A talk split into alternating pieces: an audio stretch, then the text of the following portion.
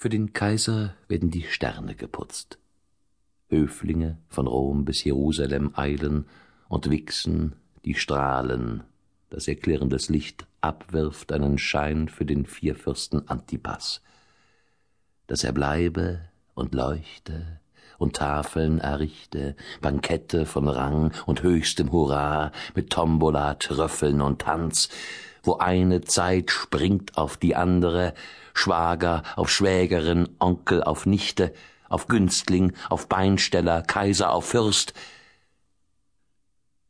Von dieser Tapete bespringt sie die Mitte des Saals, lüpft Brusttüchlein Rock, das Pläsier ihres Herzens.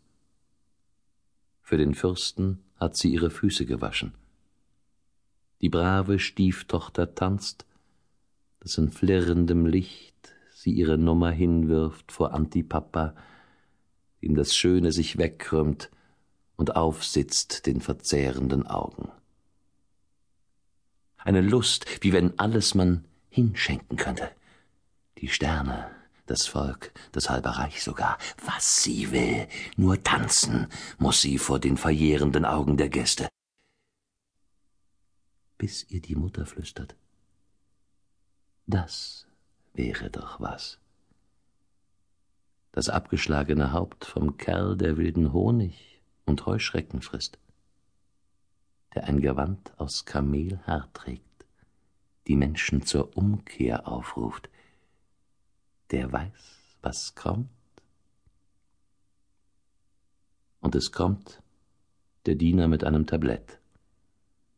Trüffeln, Tanzbein und Blutkopf. Für den Kaiser putzen sie die Sterne heraus. Lange noch, bis sie herabströmen als eisiger Fluss.